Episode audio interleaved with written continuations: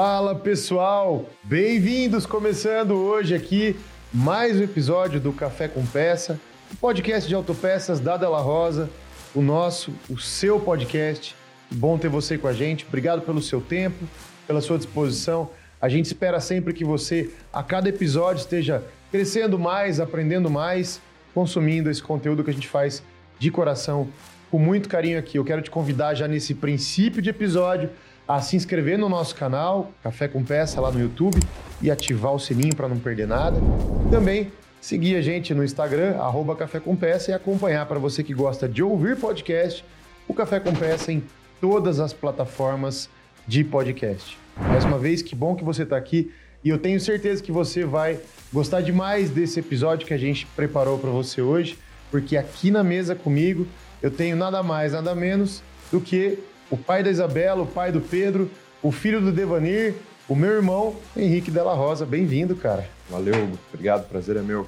Que bom ter você aqui. Não é tão fácil colocar você sentado nessa mesa, né? Mas... Pois é, as agendas estão conflitando ultimamente, mas deu certo. É, tô muito feliz. Que bom estar aqui com você. Eu não sei se você tá afim, mas eu tô afim de tomar um café. Você tá servido? Bora, bora. Então vai lá, primeiro, primeiro você, primeiro você, vai. Eu não vou fazer igual a turma do marketing, tá? De colocar o microfone ali, tá? É, os caras, os caras eles, então. eles se superam. Oh, obrigado, velho. Obrigado. Os caras se superam. Mas a gente ainda chega lá. Esse aqui é, é seu o café ou é da dona Laura? É da dona Laura, claro. Eu não vou concorrer com a dona Laura, né? Saúde. Saúde. Muito bom, dona Laura. Segue de parabéns. Obrigado, dona Laura. Muito bom. Bom, Henrique, a gente sabe que você está na Della Rosa há algum tempo. Muitos te conhecem pessoalmente. É, existe uma história que te envolveu na Della Rosa, né? A princípio você não estava aqui com a gente na Della Rosa, você tinha outros planos. Essa história é muito curiosa, ela é muito rica também, porque eu participei dela do princípio ao fim, até você se envolver totalmente com a Della Rosa. E a gente quer, na verdade, entender um pouquinho da sua história, conhecer um pouco você, para onde você ia, para onde você foi, de onde você veio. Conta um pouquinho do Henrique para a gente, acho que é uma grande oportunidade para a gente saber mais de você. Vamos lá. Ah, bom, igual você mencionou, acho que começando pelo princípio, né? Eu sou a filho do Devanir da Rosane, irmão do Hugo, pai da Isabela e do Pedro e casado com a Ana, né? E, bom, é diferente de muitos executivos, gestores, né, que é, se prepararam desde a época da faculdade, da graduação, para assumir um cargo uh, em alguma indústria, alguma distribuição. Eu, na verdade, vim parar aqui por um certo acaso, né? Uh, eu me formei em zootecnia, uh, diferente do que uh, às, às, vezes as pessoas me perguntam no mercado, se eu sou engenheiro, se eu sou administrador. Na verdade, eu sou zootecnista, com muito orgulho. Zootecnia é diferente de veterinária? É diferente de veterinária. O que, que é zootecnia? Só Zo conta isso pra gente. Zootecnia trabalha com produção animal. Né? Tá. O veterinário, ele é o médico do animal. Né? Ele está muito mais relacionado à saúde do que à produção, embora muitos veterinários, depois de formado, vão para o lado da produção. Né, o zootecnista está para o animal, assim como o agrônomo está para a planta, para o vegetal. Tá? Então, me formei em zootecnia uh, e naquele ano que eu me formei, eu uh, vim para cá, passei o fim de ano e fui direto para Mato Grosso, mudei para lá, onde eu fui muito bem recebido pela equipe da nossa fazenda. E eu fui para lá uh, naquela, naquela época com a intenção de passar uma temporada mais longa, dois, três, quatro anos, com o propósito de chegar lá levando disposição para aprender como era o dia a dia da fazenda. Né? E assim foi durante aquele ano, foi um ano de aprendizado intenso. Mas naquele ano, isso foi em 2012, mais ou menos nessa época do ano, eu vim para cá, para São Paulo, para passar as férias. E aí, durante as férias, é, reencontrei é, a Ana, né, que é minha esposa. Naquela ocasião, a gente era amigo. Uh, saímos para tomar uma cerveja num dia. Mas você reencontrou a Ana. O que, que é um reencontro? Por que, que você reencontrou ela? Que história é essa? É, porque a Ana, ela foi a minha primeira namorada, eu fui o primeiro namorado dela. Que idade você tinha? Ah, isso. 13 anos, 12 anos. namorico de criança. E aí, depois da faculdade, voltando para cá, é, tá lá a Ana negócio, de novo. Assim, é, é, nós dois garantimos que era só amizade naquele momento, tá? Isso é acho que está tá validado. é, mas aí a gente saiu, né? A gente sempre gostou muito da companhia um do outro, saiu para tomar uma cerveja num dia, o papo foi bom, saímos no outro dia, no outro dia, acabamos, enfim, é, iniciando um, um, relacionamento naquela ocasião. E naquele momento, assim, pela primeira vez, depois de, sei lá, mais de uma década, eu senti vontade de voltar a ficar mais tempo aqui em Santa Bárbara. É, então, é... aí naquele momento eu, eu, eu cheguei pro pai e falei, olha, é, assim, eu sei que o plano era eu voltar para Mato Grosso, eu vinha só passar umas férias, mas eu gostaria de reavaliar isso e, se for possível, queria é, ficar com um pé aqui, outro lá e... É, mas enfim, aí tem alguns desafios, né? Que quando eu estiver com o pé aqui, o que é que eu vou fazer? Como é que eu posso me envolver nos negócios? E naquele momento, evidente que ele e a mãe gostaram demais, né? Porque tava morando a quase 3 mil quilômetros Tava ganhando um filho de volta. Exato. Eu já estava casado nessa época? Você já estava casado? Já estava casado, tá. E, e aí ele falou, não, tudo bem, vamos lá para Della Rosa, né? A gente vai, vai arrumar um lugar para você e tal. E aí eu, eu vim e passei, assim, mais ou menos uns 5, 6 meses rodando na empresa. A empresa era bem menor. Que ano ocasião. foi isso, mais ou menos? 2013. 2013. É, a empresa era bem menor na ocasião. E, e aí eu fiquei, assim, é, uma semana no departamento, duas em outra área, cinco dias aqui, três dias ali. Aí, passado esses quatro, cinco meses, eu cheguei para ele e falei, bom, já fiz esse, esse estágio aí e agora gostaria de entender o que, que eu posso fazer e tal. E naquele momento ele ficou assim bastante angustiado, sabe? Porque ele sempre quis, né, ter os filhos envolvidos na Della Rosa, que sempre foi o principal negócio. Mas ele, é, a empresa era enxuta, era redonda, todos os, os espaços estavam ocupados e ele, assim, ele não tinha exatamente onde me colocar. Essa era a verdade, né? Então ele é, falou, na época ele falou assim, né? Falou até pro Oswaldo, falou assim, ó, é, vai passando alguma coisa de custos para ele, né? Para ele assumir algumas dessas responsabilidades. E eu fui fazendo aquilo e tal, mas eu percebia que era tudo muito assim, é, não era nada muito profundo, né? E aí, aos poucos, é, eu fui assim tentando é, é, encontrar o meu espaço, né? Isso foi no, no, ano de 2013, foi meio arrastado e nesse nesse ano, assim, cada 45, 60 dias eu ia para a fazenda, me envolvia com as coisas de lá, dividia meu tempo. E aí, no começo de 2014, teve a Automec. É, eu fui para a Automec, assim, é, sem pretensão alguma, sem conhecer nada do mercado, já estava um ano e pouco na Della Rosa. E naquela Automec, alguns representantes comerciais é, entenderam que eu poderia ser uma ponte com o mercado é, que pudesse é, desenvolver algumas linhas e auxiliá-los de alguma forma. Né? Uh, alguém de, de, dentro da diretoria que pudesse ter, dar voz a eles aqui dentro e tal.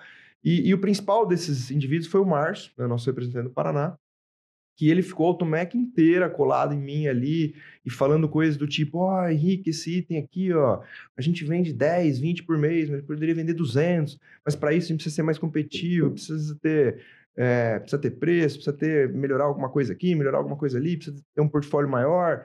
Então eu voltei é, da Automec pensando assim, acho que tem um espaço para eu trabalhar nesse tal de setor automotivo. Né? Uhum. Né? Por quê? Porque naquela época Della Rosa tinha uma receita assim que era 82% agrícola e 18% automotivo. E, e o Márcio estava me dizendo que assim, ó, o mercado agrícola é bom, é o nosso mercado, a gente tem algum prestígio nesse mercado, mas se a gente quiser crescer a um ritmo mais acelerado, é, acho que a gente tem que olhar para o mercado automotivo que tem um, um, potencial ainda maior. Então, quando eu volto da Automec, aí eu começo a me debruçar sobre esse negócio, começo a entender um pouquinho quem eram os concorrentes, como é que uh, o mercado uh, de caminhões e ônibus ele se desenvolvia, né? o que é que a gente precisava, o que é que eu achava que a gente precisava fazer para ter algum destaque nesse mercado. E ali eu começo essa trajetória mais, de novo, aprendendo do que fazendo qualquer outra coisa.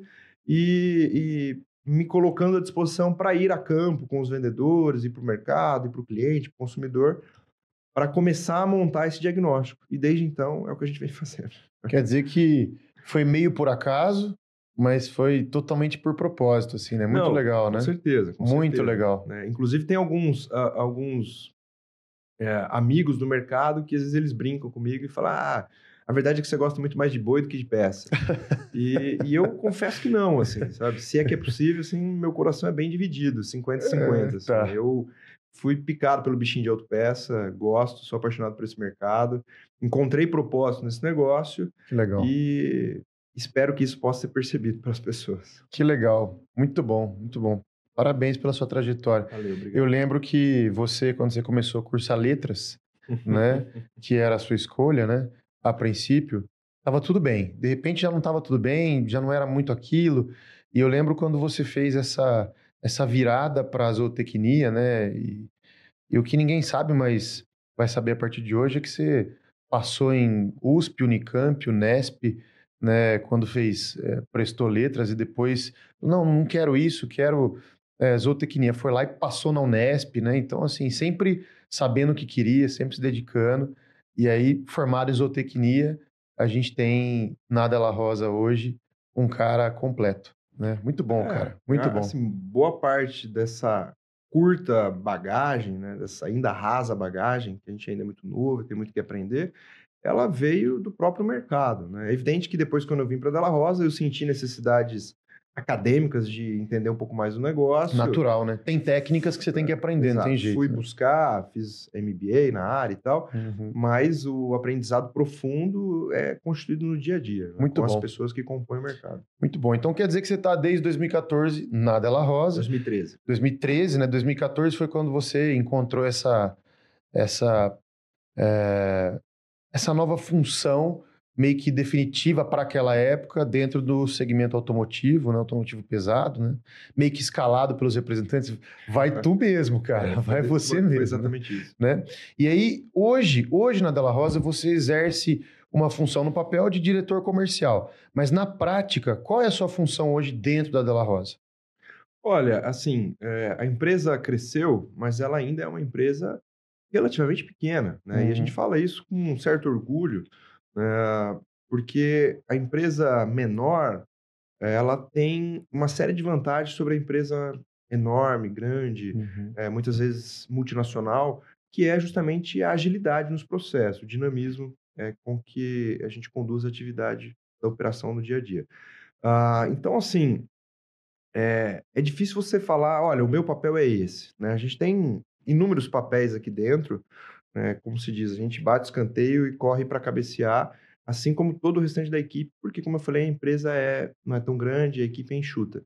Mas o meu principal papel, eu diria, eu resumiria como alguém que ajuda a pensar o negócio. Né? Legal. Assim, onde é que nós estamos, de onde é que a gente veio, para onde é que a gente vai, e para chegar lá, o que, que a gente entende que é necessário ter ou fazer. Uhum. Eu acho que esse é, o, é, um resumo do que eu busco fazer aqui dentro. Legal. Você é um executivo que está é, tá à frente da empresa, junto com outros diretores, e você hoje é, atende diretamente alguns clientes, que são clientes importantes na carteira, forma cenários, né, é, dá direção para desenvolvimento de peças. E então, você hoje é um executivo importante à frente da empresa, uma empresa que está crescendo, uma empresa que está ganhando mercado, uma empresa que está, é, é, cada ano que passa, numa nova posição como participante do, do mercado que ela atua. O que, que você está vendo né, nessa sua posição de pensar o negócio né, para a economia, para mercado automobilístico, para mercado automotivo? O que está saindo aí de dentro com pesquisa, com experiência? Né? O que, que você pode dizer para a gente? Olha, essa é uma pergunta assim bastante é, genérica que carece uhum. de uma certa contextualização. Né? Uhum. Né? É, faz assim poucos anos que a gente entendeu mais ou menos quais fatores que tinham uma correlação significativa com o nosso negócio. Né? Ah, então, assim, diante disso, assim, o que a gente percebeu é que o nosso negócio ele está inserido é, no Brasil, assim, mais de 90% das nossas vendas é, elas ocorrem para o mercado doméstico.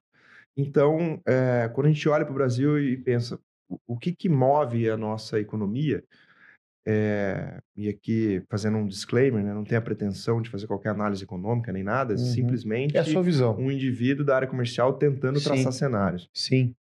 Eu gosto de uma definição que diz assim que o Brasil é uma grande fazenda que explora petróleo e minério. Né? Uhum. É, e essa definição ela, ela me agrada e ela é, exemplifica essa correlação que eu traço entre o nosso negócio com essas principais atividades bem-sucedidas feitas aqui no nosso território, que é, estou me referindo justamente ao, ao agronegócio. Né? Uhum. Né? Então, eu sei que, imagino que mais para frente a gente vai falar mais sobre o agro e tal, pela importância que ele tem, uhum. mas é, a indústria a, automotiva no Brasil, né, e aí quando a gente fala de indústria automotiva, a gente está falando de linha leve, de linha pesada, pesada caminhões e ônibus, e de linha agrícola e de máquinas e equipamentos. Uh, é evidente que a gente se debruça e se aprofunda naquilo que tem maior correlação com o nosso negócio, que é a linha pesada e a linha agrícola. Uhum. É, o maior mercado da indústria automotiva é o mercado da linha leve. Hoje a gente tem uma frota circulante de 46 milhões de autoveículos, é ou seja, coisa. veículos que rodam em estrada, dos quais 38 milhões são veículos leves, em torno de 6 milhões é, veículos comerciais pesados, uh, 2 milhões e 100 mil caminhões, e 320, 330 mil é, ônibus. Uhum. Isso de auto veículos. Uhum. Então, o grande volume desse, dessa frota está na linha leve, que não é, é do nosso interesse uhum. nesse momento. Tá? Então, uhum. quando a gente olha para o mercado pesado e para o mercado agrícola, que eu não citei frota porque não é não roda em autoestrada, é até um dado difícil de conseguir, mas é, em, em reuniões com a própria GCO, é, empresa da qual a gente é fornecedor, a gente é, coletou coletou um dado de que nós temos hoje no Brasil algo em torno de 1 milhão e 200 a 1 milhão e 300 tratores de roda é, circulando. E se eu não me engano, inclusive, é, tratores nem tinham documento, né? Até algum tempo atrás, eles trabalhavam como máquina, não como é, veículo. Né? Então, o registro até é complicado disso tudo, né? É, a base de dados é, é. do, tanto da indústria da indústria automobilística não, da montadora não, mas da indústria automotiva que envolve quem atende a montadora e quem atende o mercado de reposição, é uma base de dados, sim, infinitamente é, mais difícil de uhum. ser trabalhada, de ser analisada do que a, uhum. a, a, a, indústria para caminhões, ônibus uhum. e carros. E, e também o, o, próprio dado de frota circulante. Mas a gente trabalha com esse número, tá? De 1 milhão e 300, 1 milhão e 200 é, tratores. tratores rodando. Uhum. Então, é quando a gente olha para esse negócio, a gente é, entende que existe uma correlação claríssima é, com é, o mercado de caminhões, ônibus não, mas o mercado de caminhões e o mercado de tratores, com a, a, o desempenho das commodities no Brasil, especialmente commodities agrícolas. Uhum. Tá? E por que, que a gente traça essa correlação? No trator, né, é óbvio. É né? óbvio. É diretamente proporcional. É diretamente proporcional. E no caminhão, né, quando a gente pensa assim num, num, numa safra, né? É, do centro-oeste brasileiro, né? A gente poderia falar do sul, poderia falar do norte, vamos falar do centro-oeste, que é onde está o Mato Grosso, que é o principal estado produtor de grãos no Brasil. A gente está é, pensando numa movimentação mais ou menos da seguinte maneira. Quando é, é julho, agosto, o agricultor ele está se programando para iniciar o plantio quando as chuvas chegarem, que uhum. vai ocorrer normalmente no mês de outubro até meados de novembro. É, então, como é se programar? Ele está trazendo para dentro da porteira inúmeros insumos que estão chegando uhum. é, por fretes feitos de caminhões. Uhum. Caminhões uhum. pesados, extra pesados. Então, ele leva o calcário é, para ser é, aplicado no solo, uhum. ele leva a semente, ele leva o fertilizante, ele leva todos os defensivos agrícolas, é, herbicida, inseticida, fungicida, e coloca isso tudo lá no seu, na sua fazenda. É. E aí começa o plantio, né? Ele, uma movimentação intensa de trator, plantadeira e tudo mais. É, depois, outras movimentações com pulverização e tudo mais. Aí vem a colheita. Né? Se a gente pensar no Brasil Central, normalmente a primeira safra é com soja, a segunda é com milho. Uhum. Ah, e aí vem a colheita, entre final de janeiro e começo de fevereiro. Aí a movimentação de caminhão ela é muito mais intensa, né? uhum. né? porque você tem é, é, um, um, número de grãos é, sendo colhido desproporcionalmente maior do que o número que foi plantado, uhum. certo? Né? Pensar que cada semente uhum. gerou uma gerou planta com... Centenas de grãos. Exato. E, e aí tem um, um prazo, porque é um produto perecível, né? Então, essa, essa colheita tem como é, propósito levar o produto ou para o armazém para ser secado e estocado, ou levar direto para o porto, levar, enfim, para o destino. Isso produz esse rush maluco de caminhões nas Exato, estradas. Né? Então, assim, né, qual é os principais portos é, que são é, é, responsáveis por escoar a soja que é exportada no Brasil? Santos, Paranaguá e de Miritituba, no Pará. Que então... é aquele então novo porto. Na verdade, o porto já existia, teve ampliação do porto e eles rasgaram uma estrada Isso. até o Mato Grosso. Né? Exato. Né? E, e, e, quando o Tarcísio era ministro da Infraestrutura, fez boa parte da pavimentação, quase a totalidade da pavimentação da 163, chegando até o porto. E esse então, porto assim, passou a ser muito mais utilizado do que era antes. Né? Exato. Que tudo descia para o Paraná e para São Paulo, né? Exatamente. E aí, depois da colheita, vem o mesmo procedimento com o milho. Né? Uh, e aí repete o plantio, traz insumos de novo. Então, esses insumos já estavam na propriedade quando chegaram os insumos da soja. Faz todo o processo, depois, de novo, ali em meados de julho, faz a colheita e repete o processo. Né? Ou vai para o armazém, ou vai direto para o porto. É, então, a, quando esse negócio ocorre assim de maneira adequada, de maneira satisfatória, a movimentação de caminhão ela é intensa. Uhum. Né? Agora, quando há algum problema, né, eu vou citar um caso uh, regional, né? Nos últimos dois, três anos, os estados do Sul, principalmente Rio Grande do Sul, têm sofrido problemas é, climáticos, né, com excesso de chuva. E nós tivemos lá uma quebra de safra é, na safra 21, 22, que foi repercutir na venda de peça para caminhão em julho, quando era para estar sendo uh, feita a colheita do milho, enfim, né, ou de outras culturas. E aí, quando você conversava com vários distribuidores, eles relatavam volumes menores de movimentação. E qual que é a explicação? Porque teve um problema, uma quebra de safra lá né, no plantio por problemas climáticos. Então está muito claro que existe uma correlação uhum. é, do nosso negócio de venda para peça para caminhões, peça para tratores, com é, o desempenho das commodities agrícolas. Já uhum. o mercado de ônibus é um mercado que corre por fora dessa movimentação, é, porque é, tanto o ônibus urbano quanto o ônibus rodoviário, se vai ter 5, 10 ou 50 passageiros, ele precisa cumprir é, a linha dele, precisa fazer o trajeto. Uhum. Então, ele é menos sensível é, a essas oscilações que ocorrem na economia exceto no caso da pandemia, que aí foi assim, um desastre para o mercado de ônibus, uhum. né, que enquanto o mercado agrícola, o mercado de caminhão extra pesado continuou rodando, o mercado de ônibus sofreu uhum. absurdamente e foi retomar aos patamares pré-pandemia somente no ano de 2022. Uhum. Legal. A gente está aprendendo aqui. Eu imagino que quem está escutando está tendo, é, independente do nível de conhecimento que tenha, está tendo uma expansão do seu é, entendimento sobre agronegócio, Brasil, né? Porque a gente está falando de autopeças, você está trazendo uma visão a partir é, da sua própria função dentro da empresa, né? De construir cenário e tal. Mas, sem dúvida, isso nos ensina muito. O que, que você entende é, que para Della Rosa, mas expandindo para autopeças e para tudo que está ligado a autopeças no segmento automotivo pesado, caminhões e agrícola, tratores, máquinas, né? que, que você acha que afeta mais essa indústria, esse negócio e toda essa cadeia é, de alguma forma? A economia brasileira, se ela vai bem, se ela vai mal. A economia brasileira, 2022, cresceu 3%, 2023 há uma previsão de crescimento aí de aproximadamente 3%. 2024 dizem até então que vai crescer entre 1 e 2%, né? É, são previsões, mas é, o que, que afeta mais toda essa cadeia? a economia se ela cresce ou não, ou commodities, preços internacionais de commodities? Então, é, se a economia brasileira cresce ou não, ela é uma derivada do que ocorre com o agronegócio. Ah, é isso que eu quero saber. Então, é, esse crescimento de 3% desse ano, e de novo, não, assim, nós só estamos é, repassando informações que estão aí uhum. prontamente disponíveis. Né? Uhum. Né? mas ele é um crescimento que ele é, deriva integralmente do desempenho do agronegócio no primeiro semestre, em especial da safra 22-23, que foi uma safra recorde. Tá? Uhum. Tá? E aí tem outros, outros pontos que compõem o PIB que também tiveram desempenho satisfatório. A indústria extrativista, né, minério, essas coisas, também tiveram desempenho legal.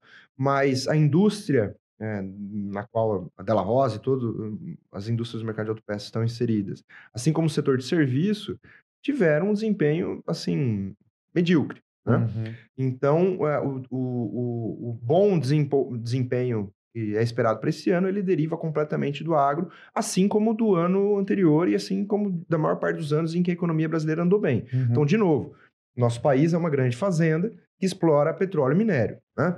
Então, quando é, para a gente dar um, voltar uns passos atrás e, e, dar uma resposta um pouco mais completa, que é o que a gente utiliza aqui para compor o nosso cenário. É, cada país, né, ele vinha passando por um momento econômico. Né? o Brasil, Estados Unidos, países da União Europeia, a China, até a pandemia. Quando vem a pandemia, é, a impressão que se dá hoje, olhando para trás, e aí é muito mais fácil fazer essa leitura em retrospectiva, ah, porque os dados estão já concatenados, né? A gente uhum. não está aqui fazendo previsão. É, analisar o passado é mais fácil do que analisar o futuro. Exatamente. É. Né?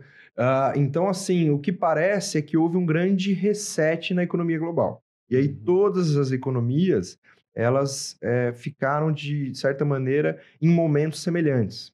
Né? Uhum. Né? O que, que foi esse reset? Uh, ou o que, que é, desencadeou esse reset?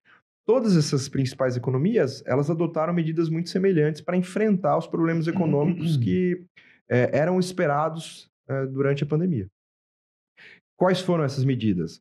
É um afrouxamento na política monetária, ou seja, derruba os juros é, o máximo que for possível. Nós tivemos juros de 2%, juros uhum. de país desenvolvido, e uma expansão fiscal sem precedente, né, uhum. com uma, é, uma a distribuição de, de recurso financeiro, de renda, diretamente para as pessoas. Não foi que foi disponibilizado para o banco e o banco fez análise de crédito. Não, foi Não, diretamente injeção na veia. Então, assim, é, isso tudo gerou uma série de consequências. Né?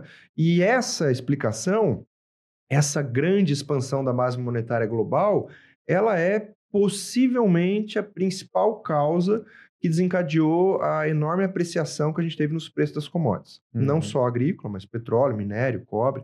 Né? Uhum. Existe uma, uma, uma ideia que eu aprendi recentemente, que a gente usa muito, que diz o seguinte, que existem três commodities que são o pulso da economia global. São elas petróleo, cobre e soja. Uhum. Então, se você quiser entender como é que está a economia global, você dá uma olhada no preço dessas três commodities. Uhum. Né? E, e, é interessante se você é, entra nessas plataformas assim de trading view, qualquer coisa, uhum. e vai lá e coloca é, esses três gráficos alinhados e dá um zoom out, 20 anos, você vai ver que eles andam juntos. Uhum. Né? Então, o que, que ocorreu no Covid? Né? Essas três commodities, junto de várias outras, como minério, milho, enfim, elas sofreram uma apreciação sim, sem precedentes. Recorde. Recorde. Os gráficos fizeram todos assim. Exato.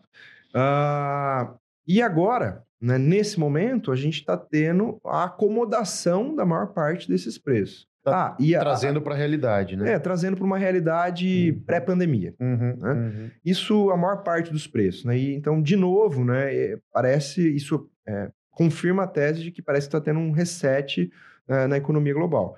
Então, é, quando a gente olha, tem mais um fator que é importante ser mencionado. Quando é, esses efeitos macroeconômicos da pandemia pareciam que estavam sofrendo uma acomodação, no começo de 22, veio a guerra no leste europeu, uhum. influenciando mais uma vez preços de uhum. algumas commodities, como petróleo, milho, é, trigo e, por consequência, soja. Então, é, agora o cenário é assim: é, parece que o, os preços estão sofrendo uma grande acomodação, porque parece que existe um esforço global de drenar esses recursos que foram injetados na economia. Uhum. Qual, assim, como é que está se dando essa drenagem com um aumento de juros? Né? Uhum. Né? Embora no Brasil a gente está um pouco adiantado, é, decrescendo já juros, mas é, nos Estados Unidos, é, na União Europeia, a gente ainda está no, no pico é, de, de taxa de juros. Então, uhum. Então, justamente para drenar isso, para conter inflação e tudo mais. Uhum. Então, é, isso naturalmente é um freio para preço de commodities. Né? O que, que faz preço de commodity apreciar? É, isso é, é, é um negócio que a gente monitora bastante, porque se a nossa economia ela é altamente dependente de commodities, o nosso negócio é altamente dependente de commodities, a gente procura olhar esse negócio. É, existem algumas coisas, né? Um, é, um ponto é enriquecimento da população. O segundo ponto é crescimento populacional. Né? Uh, então, quando ocorre um ou outro, ou os dois, a gente percebe que a gente tem um ciclo longo de anos de apreciação de preço de commodities. Então, o que, que ocorreu lá no, no começo dos anos 2000? Né? A China colocou entre 300 e 400 milhões de pessoas na zona de consumo. Né? Então, de novo, quando você vai olhar esses gráficos de preço de commodity, minério de ferro, petróleo, soja... A China vai milho... puxar tudo para cima. Exato. Desde então... Isso já é independente de pandemia, né? Não, é mais um atrás, fator. 20, né? 20 e tantos anos atrás. É, é, então, é. isso... É... Quando a China coloca esses 400 milhões de chineses na zona de consumo, né, a gente tem um, um, um, novo estabelecimento de piso de preço de commodities. Então, uhum. Então, antes, quando tinha crise de preço de commodity, os preços desciam até um certo nível. Depois da entrada da China na OMC, lá em 2003, quando ela passa a participar do comércio global e passa por esse é, enriquecimento parcial da sua população, aí os preços, quando descem, não chegam mais nos níveis anteriores. Eles uhum. param ali. O que, que, é esse novo nível? É o nível dos 300, 400 milhões a mais de pessoas no uhum. mundo, uma população americana a mais consumindo commodity, consumindo cobre para fazer infraestrutura de energia, minério para fazer construção, petróleo e seus derivados para se transportar e commodities, proteína vegetal e animal para produzir alimento. Né? Então, assim, esse é o cenário base que a gente está toda hora olhando. Uhum. Né? Então, é, é, é, isso naturalmente explica um pouco do que ocorreu com o nosso mercado né, em 2021, 2022 e o que está ocorrendo agora em 2023. Legal. Então, a gente pode concluir que commodities, de, de todas as maneiras, e principalmente commodities agrícolas, elas afetam mais um mercado brasileiro do que a própria economia no que diz respeito à cadeia que está ligado ao automotivo pesado e agrícola, né? É, eu diria que a economia brasileira é altamente dependente das commodities agrícolas. Né? Uhum. Né? Uh, a gente costuma ver por aí que uh, o agro representa 25% do PIB, né? É, eu, eu, ia te fazer essa pergunta. então, já vou fazer as duas ao mesmo tempo, já, para a gente entender o que, que você pensa, o que, que você tem na cabeça. Agro e Brasil. Né? A gente está falando da commodity, já vamos para isso já. Agro e Brasil. Né? O agro, ele é fundamental para o Brasil hoje, certo? É, para a economia brasileira, para o crescimento do Brasil para investimento do governo, para tudo, enfim, para tudo que a gente entende como nação, como organização de país. Por que, que o agro é tão importante hoje para o país? Olha, é, assim, é difícil você dar é, uma resposta única e objetiva, porque são, na nossa opinião, é, ocorreram uma série de fatores ao longo dos últimos 30, 40 anos que uhum. fizeram é, o que justificam a gente ter chegado onde a gente chegou com o agronegócio. Uhum. Mas é, eu vou dar primeiro alguns números atuais né, do agro e colocar isso em contexto, em termos relativos, para a gente entender quando a gente fala ah, o Brasil é uma potência agrícola, o agronegócio representa um quarto do PIB. Né? Como é isso em termos relativos? Né? Então, vamos lá. Uh, o mundo, atualmente, produz 3 bilhões de toneladas de grãos em 1 bilhão de hectares. Então, existe uma relação 3 para 1. Uhum. O Brasil, na última safra, é, 22, 23, produziu uh, ah, 320 milhões de toneladas de grãos em 80 milhões de hectares. Uau! É uma relação de 4 para 1. Uhum. Né? 30 e poucos por cento a mais uhum. do que a relação global. O Mato Grosso, que é o principal estado produtor de grãos, produziu 100 milhões uh, de toneladas de grãos em uh, ah, 12 milhões de hectares. Caramba! Então é uma relação de 8 para 1. É muita coisa. Tá? Então, é, o mundo 3 para 1, Brasil 4 para 1, Mato Grosso 8 para 1. Né? O Brasil, né, na década de 70, é, produzia 40 milhões de toneladas de grãos em 40 milhões de hectares.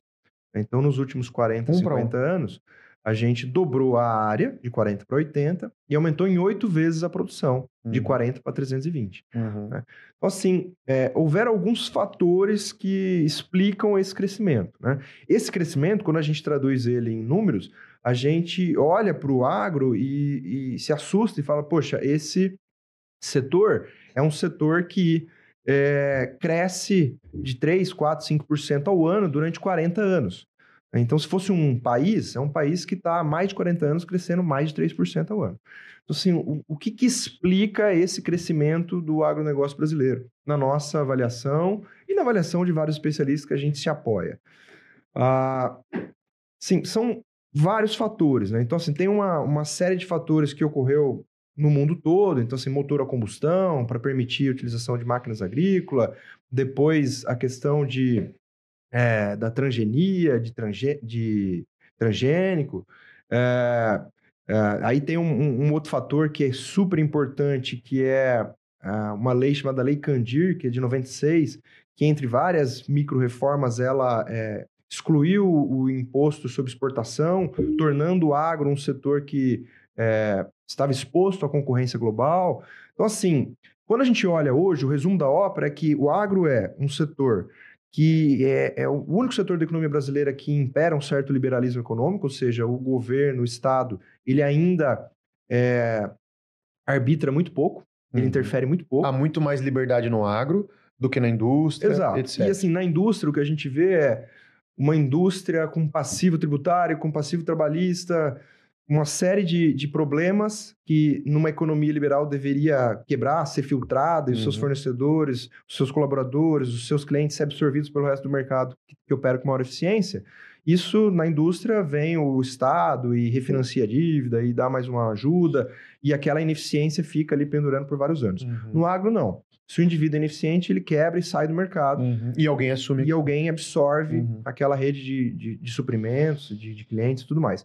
Então, é um setor é, em que tem liberdade econômica, é um setor que está exposto à concorrência global, e não é qualquer concorrência, o nosso principal concorrente é os Estados Unidos. Uhum. Né? E é um, um, E aí tem um terceiro, um terceiro ponto, que é o principal deles, que é nós estamos uh, no hemisfério sul do mundo, e boa parte do nosso agro é produzido em clima tropical. Uhum. Isso nos permite produzir duas safras por ano. Né? Isso é uma vantagem competitiva. Enorme. Uhum. É uma uhum. vantagem competitiva enorme. E isso é, assim, é um ponto muito louco, porque assim, à medida em que o Brasil começa a se destacar como player global de é, suprimento de alimentos, e, e, e, e, esse destaque vem justamente por, por, pelo aumento da produção, aumento da produtividade, e aumento da produtividade está relacionado por, com a questão de ter duas safras no ano, a gente começa a provocar uma certa neutralização de sazonalidade na oferta de alimentos do mundo.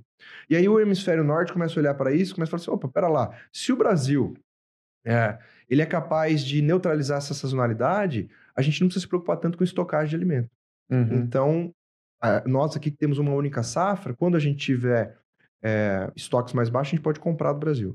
E aí esse intercâmbio ele começa a se desenvolver e isso o Brasil começa cada vez mais a ser um player. E cresce muito e cresce rápido. É, e claro que isso é, é tem um certo risco, né? Uhum. né? Especialmente num ano como esse, num ano de El Niño e tudo mais, a gente pode falar mais sobre isso. Uhum. Mas é, é, à medida que o hemisfério norte começa a diminuir o estoque, porque o Brasil consegue é, suprir isso ao longo do ano todo, né, o Brasil começa a se consolidar como um player é, global na, na, no fornecimento de alimentos e hoje é o maior exportador de alimentos do mundo, responsável por alimentar aproximadamente 2 bilhões de pessoas. Sensacional, mas vem cá, um pouquinho de polêmica, tá?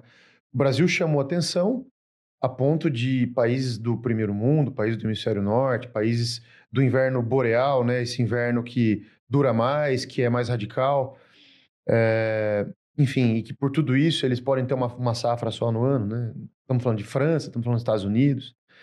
Enfim, é, chamou atenção do lado positivo porque se tornou um, um, produtor de alimentos que continua produzindo durante todo o ano. Isso é muito bom. Esse é o lado bom uh, à luz dos países que concorrem conosco. Agora, esses países que concorrem conosco também vêm um concorrente muito forte com muita tecnologia, com muita terra, com condições é, temperadas, tropicais, ideais para plantar um no todo. Isso pode gerar, é, de alguma forma, uma concorrência que deve ser combatida. Você acredita que, de alguma forma, pressões é, no âmbito ambiental, pressões que dizem respeito a ah, não pode ampliar a área, alguma coisa assim, tem a ver um pouquinho com essas condições políticas, concorrenciais desses países com o Brasil? Olha, é, qualquer coisa que eu falar aqui, ela é mera opinião. Né? Sim. Não, não, tenho dados para me, me embasar para falar algo sólido, preciso uhum. e tal. E aí, saindo um pouco né, da, da posição de, assim, de alguém responsável pela área comercial da Della Rosa e assumindo mais a posição de alguém que tem negócios no agronegócio. Né? Uhum. Né? Uh, eu, eu desconfio que, que sim, mas que é um, um certo lobby que está presente em qualquer cadeia, em qualquer indústria. Uhum. Né? Todo mundo, no fim do dia, quer defender seu interesse. Né? Sim. Né? E, e vai utilizar meios legais, muitas vezes não tão éticos, né? Uhum. mas ainda legais, é, para promover isso. Né? Então, é, eu, eu acho que sim, mas eu também acho que a gente tem que caminhar para um meio termo. Né? Por quê? Quando você. É, quando há uma, uma apreciação muito significativa de preço de commodity, como ocorreu recentemente, você tem um incentivo para o aumento da produção de commodities. E esse aumento, ele pode se dar em áreas abertas ou, infelizmente, pode ocorrer em áreas que eram de, de é, áreas preservadas, né, de floresta nativa. Uh, então, e, o que eu entendo é que precisa haver condições que mantenham o produtor nas áreas abertas. Né? Condições é, de facilidade de acesso a conhecimento, facilidade de acesso a crédito, entre outras coisas, para que ele seja capaz de operar, de trabalhar naquela área já aberta, sem a necessidade de avançar sobre áreas. área de... aberta que você está falando é área já desmatada, Exato. já está limpinho, pronto para agronegócio. Exatamente. Então, é, é, se isso é, é feito, né, tenho certeza que é, vai haver é, uma, um maior incentivo para se preservar a floresta nativa. Uhum. Do outro lado, né, enquanto não houver clareza ah, e, e, e, não for, não, não tiver um maior aprofundamento nas discussões sobre crédito de carbono, também vai ser, assim, é um, um certo empecilho é, ou uma, uma certa é, falta de incentivo para que se preserve é, a floresta nativa. Né? Por quê? Porque hum, pega, por exemplo, a legislação do estado do Mato Grosso, né, ela determina, não só do Mato Grosso, mas da bacia amazônica, que você só pode abrir 20% da área. Então, se você tem uma propriedade de mil hectares, você vai poder trabalhar somente em 200 hectares. Uhum. Ah, e os outros 800 hectares são mata, preservação, e você não recebe nada por isso. Uhum. Mas você é o dono da terra, é o dono da propriedade e é responsável por preservar aquilo. Uhum. Preservar significa controlar as divisas, controlar a cerca. Quando o mato avança sobre a cerca, você tem que colocar maquinário, limpar a cerca, enfim, fazer todo a uma série de investimentos e gastos e despesas para preservar o mato, mas você não recebe por aquilo. Uhum. Então, essa discussão precisa avançar. Isso, uhum. naturalmente, vai facilitar é, com que a preservação ocorra de maneira mais. É, é, sem tantos embates.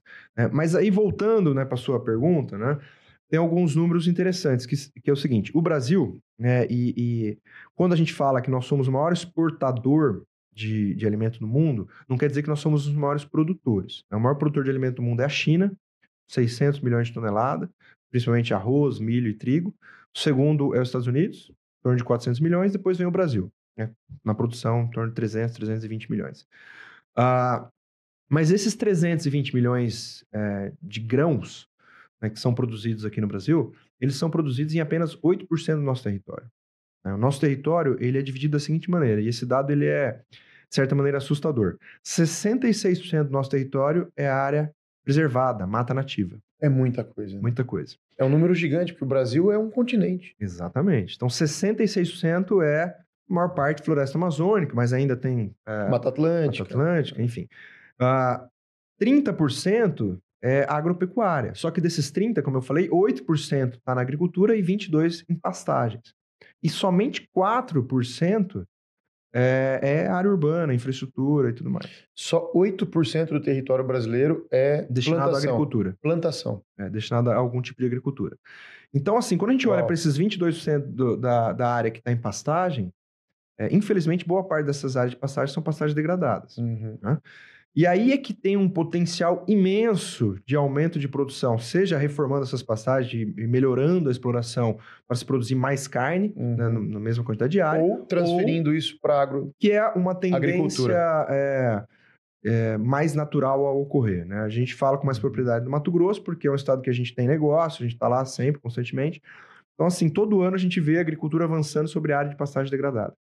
Então, onde você tinha lá é, 0,5, 0,8 uh, uh, animais uh, num hectare, né, de um ano para o outro você tem ali uma produção de 60 sacas de soja, mais 100 uhum. sacas de milho uh, no hectare numa E só uma curiosidade, 60 sacas de soja ou de milho, enfim, é, em vez de meio boi ou 0,8 boi por hectare, paga mais no final do dia?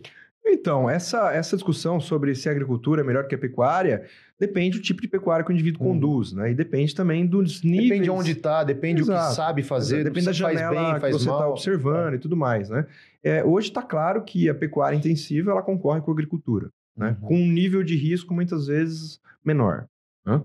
Uh, justamente porque o, o, o, animal tem liquidez em qualquer era e a, o grão só tem valor colhido, seco, dentro do armazém uhum. ou no porto. Né? Uhum. Enfim, mas esse é o potencial que a gente tem no nosso agronegócio. E é por Muito isso que bom. coloca tanto medo, né? Porque Muito a gente, bom. se a gente só, só explora 8% e pode explorar 10, 15, avançar um pouco mais sobre a área de pastagem e continuar melhorando produtividade nas áreas que já, já são ocupadas por agricultura, é, é, é muito claro da onde vem é, esse crescimento da produtividade e onde nós podemos chegar com isso. Muito bom.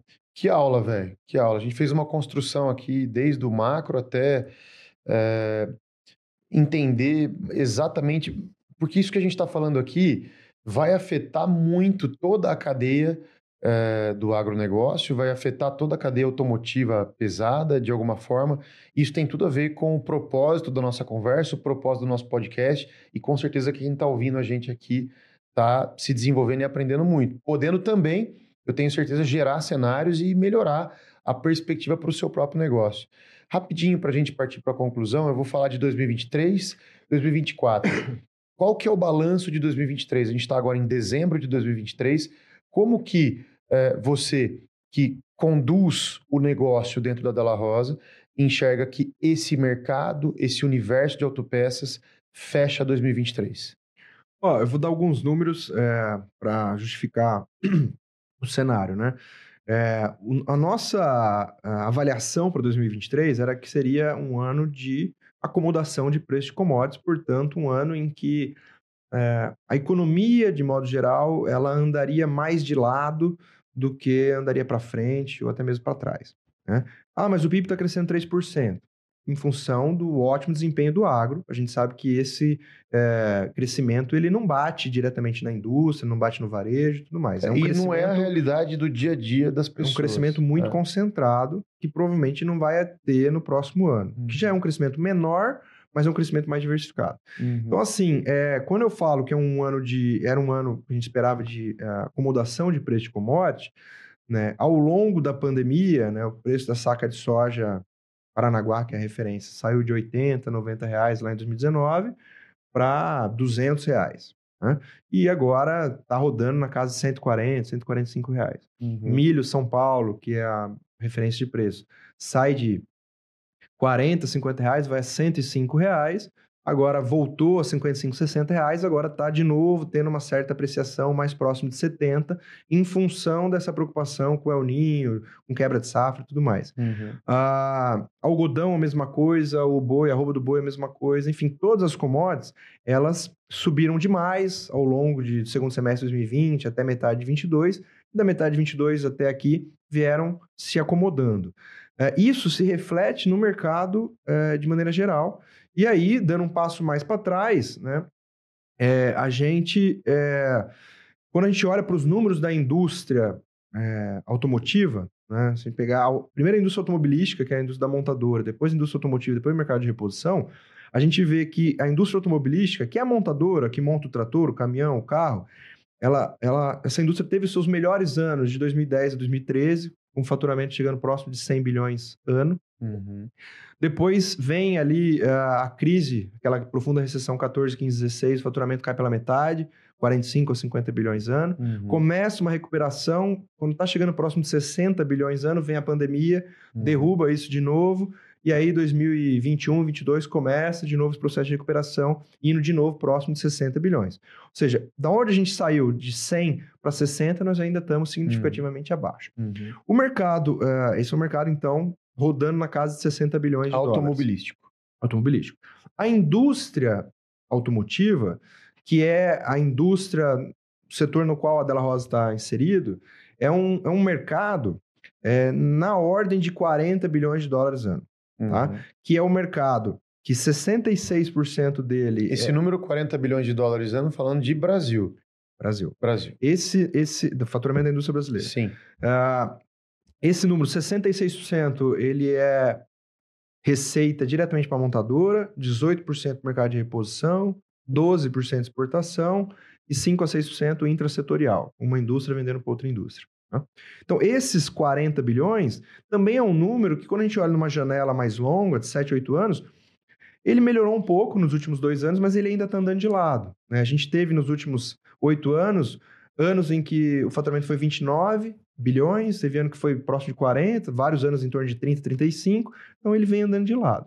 Né? E dentro desses 40, 18% é reposição. Uhum. Então nós estamos falando é, próximo de 8 bilhões de dólares, que é o mercado de reposição brasileiro, linha leve, linha pesada, linha agrícola e tudo mais. Uh, esse ano de 2023 é um ano em que a indústria de reposição, pelos dados que a gente acompanha, ele cresceu, mas é um crescimento que derivou muito mais da linha leve do que da linha pesada. Uhum. A linha leve crescendo próximo de 20 e pesado em torno de 10. Né? E no, no, ano de 2022 tinha crescido um pouco mais. A economia estava, de maneira geral, um pouco mais aquecida.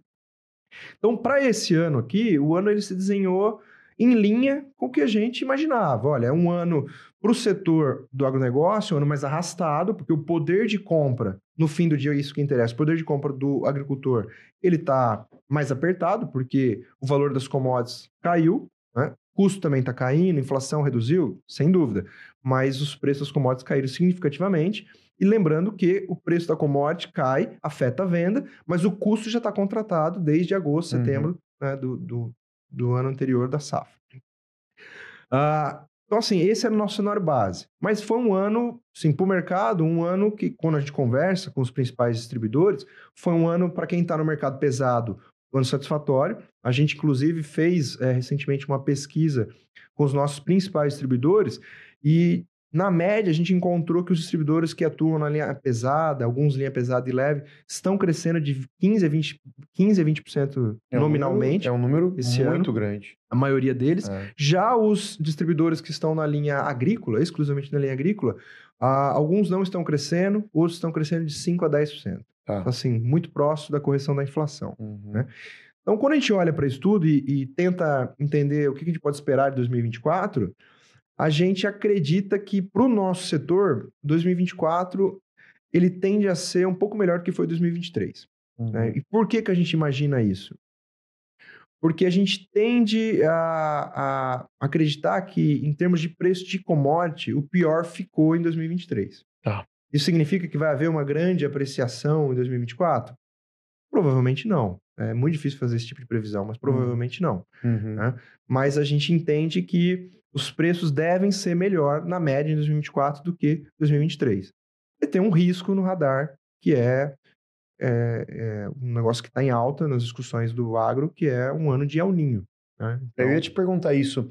A gente já entendeu como que o agro, como que a economia brasileira e toda essa cadeia é afetada é, pela, pelo crescimento do PIB em geral e também pelas commodities, mas existem outros riscos, né? outros aspectos que afetam. Você acha que, olhando para 2024, é o ninho, ou até mesmo as guerras, né? A guerra é, na Ucrânia que continua, a guerra de Israel ali que está no Oriente Médio, uma região de alta produção de petróleo. Você acha que tudo isso ainda pode afetar de alguma forma é, esse nosso ecossistema de autopeças, automotivo em geral? Eu acho que sim. Eu acho assim, uhum. assim. Eu tive recentemente num evento de análise de mercado e a guerra, as guerras, né, os conflitos uhum. é, que têm ocorrido no mundo todo, é, sem dúvida, esse é o principal risco é, para a economia brasileira e economia global de, de certa maneira. Uhum. Se esse negócio escala, o risco tá, tá aí, né? Uhum. Ah, bom, colocando isso de lado, né, tudo mais constante, é, o risco de curtíssimo prazo é assim, a, a, o quanto que esse El Ninho pode impactar a nossa produção agrícola para essa safra. Ah, os dados mais recentes é, da Conab eles foram revisados e eles esperam ainda uma safra é, é, bastante satisfatória, mas menor do que a última, que foi de 320 milhões de toneladas de grãos. Em razão do El Ninho. Em razão do El Ninho. Razão do El Ninho. Então, a, os últimos dados da Conab mostram uma expectativa de safra de 312 milhões né? 8 milhões a menos. A menos. É, principalmente por redução na produção de milho, não de soja. Né? O ano passado a gente produziu na safra anterior 154 milhões de toneladas de soja. Para esse ano a Conab espera 160 milhões. algumas é, empresas que fazem o mesmo tipo de pesquisa, empresas privadas, falam de 155 a 156. Ou seja, um número igual ou maior do que o ano passado, uhum. embora ah, muitos lugares em que se plantou soja ou perdeu, ou teve que replantar, ou tem algum decréscimo de produção por falta de chuva. Uhum. Mas o principal uh, risco está na produção de milho, né? Para o milho que é plantado na safra de verão, planta, em vez de plantar soja, o indivíduo escolheu plantar milho, é, tem uma expectativa de 7 a 8% a menos de produção. É, uma parte em função do clima, outra parte em função é, menor intenção de plantio, né? menor área plantada, uhum. justamente porque quando foi o momento de decidir a planta, é, os preços ainda não estavam satisfatórios e o custo estava maior que o preço. É, mas principalmente pela pressão que o El Ninho, que o atraso da soja coloca no milho safrinha, ah. porque você tem uma janela para plantar a, sa a, safra de soja é, que vai ali é do final de outubro, comecinho de novembro, para não comprometer a safrinha de milho. Né? Tá. Como várias regiões teve atraso de chuva, a safrinha de milho foi comprometida. Então, ainda não dá para saber quanto disso vai ser comprometido, mas a gente espera que é, a produção de milho seja menor. Legal. Então, essa queda aí de 8 milhões em grãos aí está mais relacionada com o milho do que com a soja. A soja provavelmente ou mantém ou cresce, e o milho ou mantém ou cai. É, é, o que é o que tá é o meio que tá, contratado que cai. É, é o que está se esperando, né? É. Ok, essa é a expectativa para 2024. Você está contente com as realizações, lançamentos e acontecimentos aí do último ano aí da Della Rosa? Sim, sem dúvida. Está satisfeito? Está fechando bem o ano? Estamos fechando bem. Que bom. Fechando bem. Que bom. É, como eu falei, é, nosso negócio ele tem um pé no automotivo, um pé no agrícola. Uhum. Para o agrícola, nós tivemos anos é, 2000, do meio de 20 ao meio de 22 sem precedente, a ponto de, como a gente já conversou aqui nessa mesa, né, até na conversa com o João Rosa, de ter despertado é, o interesse de vários distribuidores que desengavetaram projetos antigos de entrar uhum. no, no agrícola. No agrícola. Né? Porque mostrou uma resiliência muito grande na pandemia. Né? Uhum. Né? Mas é claro que esses distribuidores não estão pensando no curtíssimo prazo, né? eles estão olhando uma janela de 15, 20 anos e investir ou estar presente no, em qualquer setor que tenha relação com a agrícola, certamente é um bom negócio. Uhum. Né? E aí, evidentemente, que esse pessoal precisa entender como esse mercado funciona para ter alguma eficiência na hora de operar dentro dele. Mas é, é, um mercado, é um ano de maior acomodação para o mercado agrícola. Já o um mercado tanto pesado quanto principalmente o leve tem sido um ano bastante satisfatório. Que bom, que legal, que aula. Obrigado, Henrique. Eu que, que bom te ouvir, que bom aprender com você. Tenho certeza que quem chegou até aqui nesse conteúdo nosso aqui aprendeu demais.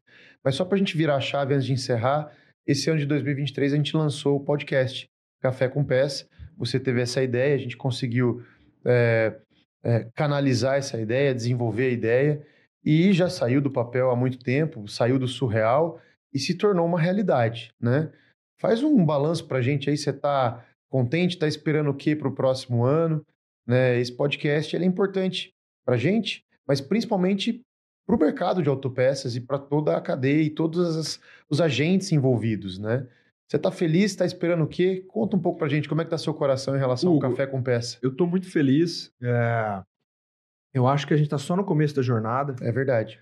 E assim, o principal propósito é dar voz a essas personalidades do mercado. Uhum que uhum. são inúmeras e têm ótimas histórias a serem contadas, compartilhadas, para que essas histórias possam repercutir e possam, de certa maneira, impactar positivamente aqueles indivíduos que tiverem acesso a elas. Né? Uhum. Né? Então, é, como a gente na área comercial está cada hora num lugar, conversando com o cliente, ouvindo história, enfim, a gente sentiu essa necessidade, a gente achou que seria teria um propósito muito interessante nisso de divulgar essas histórias para o mercado, uhum. é, e, e, e, gerar esse tipo de conteúdo que, na nossa avaliação, é algo novo, inovador, que não existia até então. E como é algo novo, que, que nos leva ali para a fronteira do que já existe, é claro que tem inúmeros desafios, né? desde o convite para o indivíduo, você explicar o que, que é, qual é o propósito.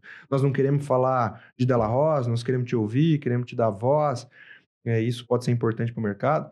É, então, no começo foi mais difícil, Agora eu confesso que tá assim, já nós estamos entrando, estamos ganhando tração uhum. e embora é, o nível de, é, visualizações, engajamento, é naturalmente, não dá para você comparar com outros setores e tudo tá mais. Tá tudo começando, tá tudo né? começando e é um setor ainda muito offline, mas eu posso garantir que está tendo uma boa repercussão no mercado, porque quando a gente visita né, os clientes, é, eu estive recentemente ali no Carlinhos do M Marra, em Ribeirão, eu cheguei lá, a primeira coisa que ele me falou, eu falei assim, ó, oh, tô ouvindo o podcast, tô gostando Que legal, que e, legal. Inclusive, tá convidado para vir aqui em janeiro gravar com a gente. Que legal. Então, assim, é, nós temos bastante orgulho do que a gente fez esse ano, né? As gravações aqui no, no estúdio da Automec foram muito satisfatórias.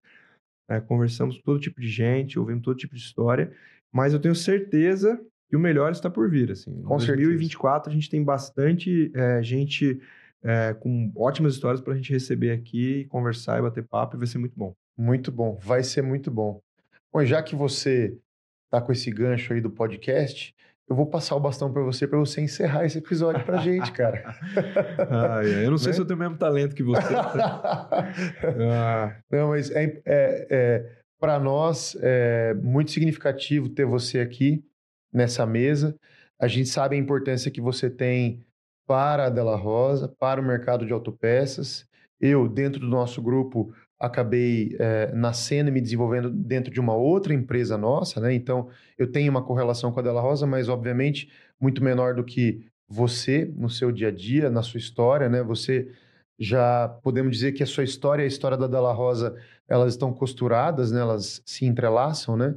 Então, muito obrigado pela oportunidade de estar trabalhando junto aqui nesse projeto tão maravilhoso do podcast, que eu tenho certeza, assim como você, vai crescer muito, vai se expandir muito, vai promover muito conteúdo, trazer insight, vai fazer desse mercado um lugar melhor, sem dúvida.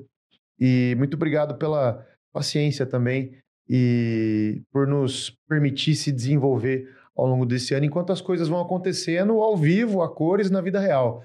Né? Eu acho que a coragem que a gente teve de assumir esse projeto aqui vai ser uma semente muito poderosa aí para o que vai crescer e, e, se tornar realidade, com certeza. Mas sem mais, faz o encerramento para a gente aí desse podcast. Nessa câmera aqui? Na câmera que você quiser, cara. Você é o chefe aqui, cara. Vamos embora. Bom, pessoal, é, eu queria agradecer você que ficou até aqui ouvindo esse bate-papo. Espero que de alguma maneira é, esse conteúdo que a gente gerou aqui possa é, te influenciar positivamente, possa gerar algum insight e possa contribuir com alguma tomada de decisão. É, a gente falou aqui basicamente do que a gente considera nas nossas análises no dia a dia para montar o nosso cenário. É, nem sempre a gente acerta, mas é, a gente é, não só é, utiliza dessas informações, como também utiliza muito das experiências das pessoas que estão na nossa equipe há muito tempo, em é. especial do nosso pai. Então, um agradecimento a ele pela confiança na gente, pela confiança é, nessa elaboração de cenário e, né, evidentemente, pelas contribuições que ele faz nesse negócio, né, nos pitacos que ele dá. Olha, eu já vi isso, eu acho que é mais por aqui, é mais por ali, aqui se acelera, ali você diminui.